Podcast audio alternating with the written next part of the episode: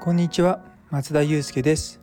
妊娠や出産に関わる麻酔酸化麻酔を専門にする麻酔会をやっています。このチャンネルでは診療や研究そして学会活動などを通じて学んだり考えたりしたことを発信していきます。さて本日のお題なんですけれども皆さんコモンズの悲劇これは経済学の言葉で多くの人の利己的な行動によって共有地の資源が枯渇してしまうことで他には共有地の悲劇とも呼ばれるものです。で私が一般的に働いている手術室という場所は病院の中でいろんな診療科がその部屋を使いながら手術をする場所なんですけれども、まあ、大体どこもですね手術の枠っていうのが決まっていて例えば月曜日の午前中は産婦人科の手術の枠が1つ、えー、外科が1つ整形外科が1つみたいな感じになってるんですね。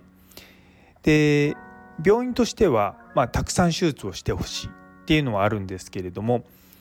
なかなかですねあのうまく回らないっていうのが、まあ、世の常と言われてるんですね。でこの共有地の悲劇っていうのは以前日本麻酔科学会で今横浜市立大学の院長かなされている後藤先生という麻酔科の教授の先生があの手術室の運営っていうところで出してた言葉なんですけれどもいろんな科がいや僕らはもっともっと手術をやりたいんだ僕らはもっともっとあの患者さんを救うためにだから手術室をもっと使わせてくれっていうのをいろんな科が言い出しちゃうと結局ルールがなくなっちゃって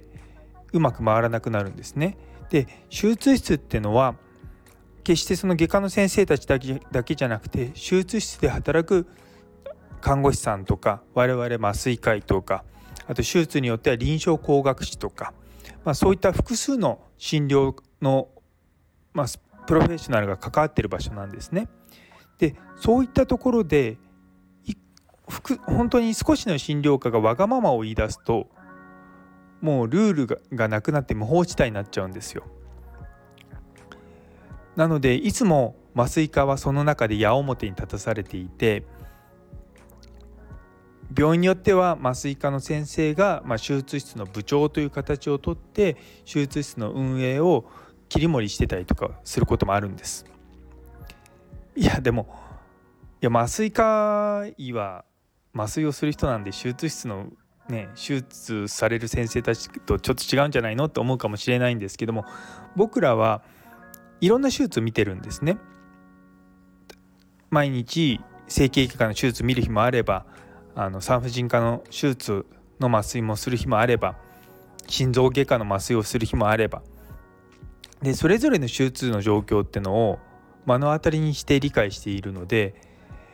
やっぱりこれはあしょうがないな予定手術時間6時間っていうふうに申し込まれて、まあ、それが8時間かかっちゃってもまあこういったケースもありますよねっていうことはある一方でもう明らかにこれ予定の手術の中で終わりませんよねっていう予定もたくさんあるんですよ。でそういう診療科の先生ってもう本当にどこの病院でも口を揃えるようにいや僕らはたくさん患者さんがいて手術をたくさんしないとダメなんですっていう言い方をされるんですよ。いやそれってでもちょっと考え直さなきゃいけないことでそういう診療会って大体そんなに人数がいなかったりするんですよ。なので手術を少ない人数でたくさんやろうとするので1日3件とか4件とかあの手術終わったら次の手術っていう形で僕らでの中で縦にこう並べていくっていう形になるんですね。でそういうことをやっていくとやっぱり手術時間が伸びていくと、まあ、平均で残業になるんですよ。でうちの病院でもそうなんですけども予定手術時間が長引いて遅くなっちゃう診療科って本当にもう特定されるんですよ。ただそれを言うと角が立つのであまり言いはしませんけれどもそれに関してはあの病院の中でいろいろとこう検討するんですけども大体ですねそういう検討会にそういう診療科の先生方の出てこないんですね。まあ、傍若無人っていう言葉が適切かどうかは分かりませんけれども自分たちの診療は患者にとって大事だから優先されるべきだっていう認識を持っていらっしゃる先生がいるんですよ。でそういう人が1人ぐらいだったらその10人 10, 10個の診療科の中で1つぐらいだったらいいんですけどもそれが2つ3つになってくるともう全然回らなくなるんですよ。でその人たちは他人に迷惑をかけることに対して本当に何も考えていないと。でそれは決して我々麻酔科とか手術室の看護師とかだけじゃなくて例えばあの手術の中にはがんかがんじゃないかわからないなので手術中に病理検査を出してでその結果によって手術の術式を変えますっていうような手術もあるんですね。でそういった時はその手術でその腫瘍とかそういったものを取るまでの間病理の先生がずっと待ってなきゃいけないんですよ。でちゃんとしてる診療科の先生たちはそういった手術を午前中にちゃんと持ってくるんです。でそうすると午前中で、まあ、多少時間かかっても午後にはあの組織が病理に届くので病理の先生も別に残業しないで大丈夫なんですけれどもいろんないやこうこうこういう理由でこうこうこうだからといろんな理由をつけてそういった手術を午後に持ってくる先生がたまにいらっしゃるんですね。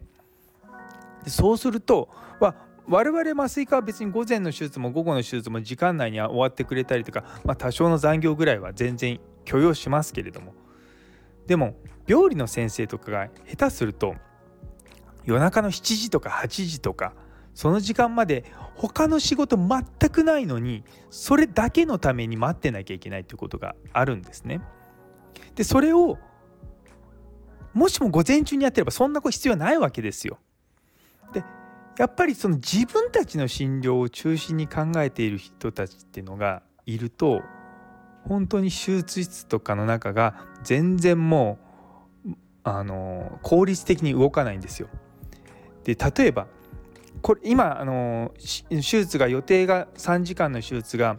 2時間で終わったから次の患者さんを早めに入れましょうって言ったらいやこの術者は他のなあの病院から戻ってこなきゃいけないから